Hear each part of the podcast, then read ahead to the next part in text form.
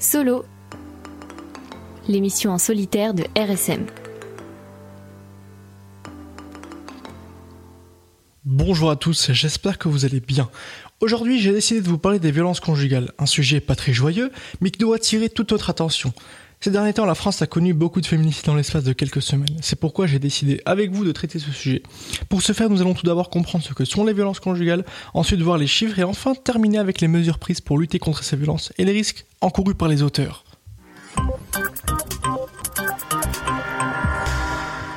La violence conjugale est la violence exercée par un des conjoints sur l'autre au sein d'un couple, s'inscrivant dans un rapport de domination, se distinguant par, dans des se distinguant des disputes conjugales entre individus égaux. Elle s'exprime par des agressions verbales, psychologiques, physiques, sexuelles, des menaces, des pressions, des privations ou des contraintes pouvant causer chez la victime des dommages psychologiques, physiques, un isolement social, voire aller jusqu'à la mort.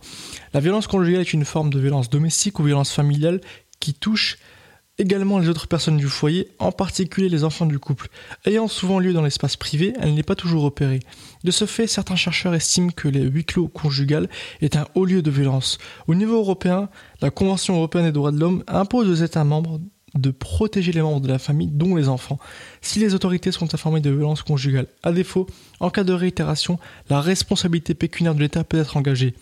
Les violences peuvent se faire sous plusieurs formes. En effet, elles peuvent se faire sous, forme psychologique, harcèlement moral, insulte et menace, sous forme physique, coups et blessures, sous forme sexuelle, viol et attouchement, ou encore sous forme économique, privation de ressources financières et maintien dans l'indépendance.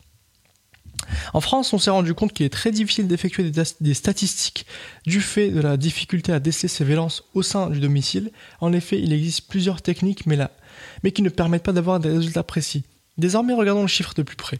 En France, en 2019, on décompte 146 femmes qui ont été tuées par leur partenaire ou ex-partenaire. 27 hommes ont été tués par leur partenaire ou ex-partenaire.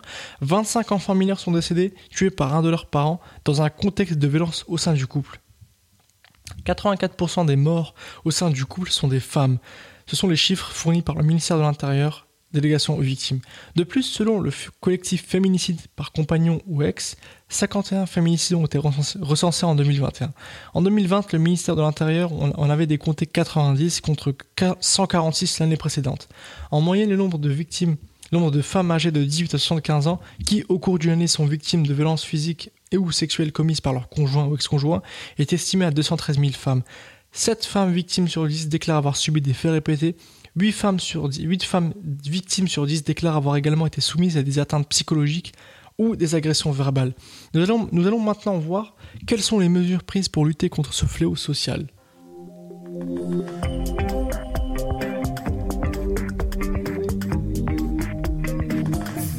L'auteur de violences conjugales peut être contraint par les autorités de quitter le domicile. La loi permet en effet l'éviction du conjoint ou concubin violent. La victime, si elle le souhaite, peut aussi quitter le domicile. Pour éviter que ce départ ne vous soit reproché, vous pouvez déposer une main courante au commissariat de police ou à la brigade de gendarmerie. Le fait de subir des violences conjugales peut justifier le départ du domicile.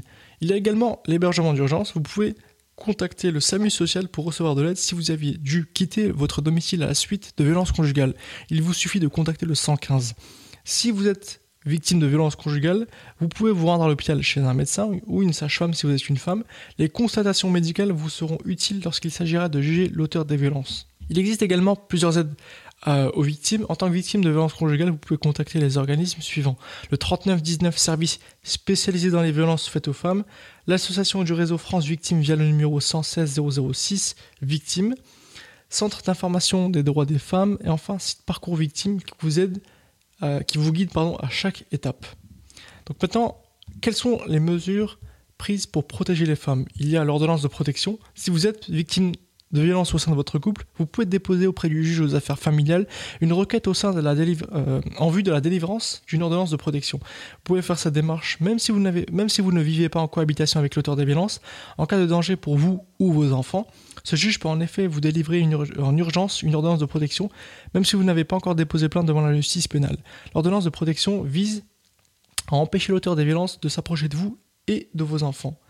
La procédure est la suivante. La demande d'ordonnance de protection doit être introduite par requête auprès du juge aux affaires familiales compétent pour votre domicile. Vous pouvez joindre à la demande toutes les preuves des violences subies, certificats médicaux, photos des blessures, témoignages. Il existe également les bracelets anti-rapprochement. Ces bracelets font l'objet de débats dans notre société aujourd'hui car on décompte seulement 45 bracelets sur 1000 euh, utilisés. Un individu ayant commis des violences conjugales est sanctionné très sévèrement par la justice. Nous allons plus précisément nous intéresser aux violences sous forme physique, c'est-à-dire lorsqu'il a coups et blessures. Bien entendu, les autres formes de violence, comme les violences psychologiques, économiques ou autres, sont sanctionnées. Les sanctions encourues pour des violences conjugales dépendent du nombre de jours d'incapacité totale euh, que ces violences ont entraîné pour la victime. Des violences conjugales ayant entraîné une incapacité totale de travail inférieure ou égale à 8 jours ou n'ayant pas du tout entraîné des ITT sont punis au maximum de 3 ans de prison et 45 000 euros d'amende. Si les violences ont entraîné une ITT supérieure à, 3, à 8 jours, la peine maximale est de 5 ans et 2 de prison et 75 000 euros d'amende. En France, un pourcentage élevé de personnes notamment les familles ayant été touchées par ces violences, pensent que les mesures prises aujourd'hui ne sont pas suffisantes pour répondre aux attentes des familles des victimes, mais aussi pour les protéger et mettre un terme à ce fléau qui bouleverse nos sociétés. En effet, en France, le nombre de féminicides depuis janvier 2021 est de 51, et toutes ont la même histoire. Les féminicides sont, en général l'acte ultime des auteurs de violences conjugales. C'est maintenant.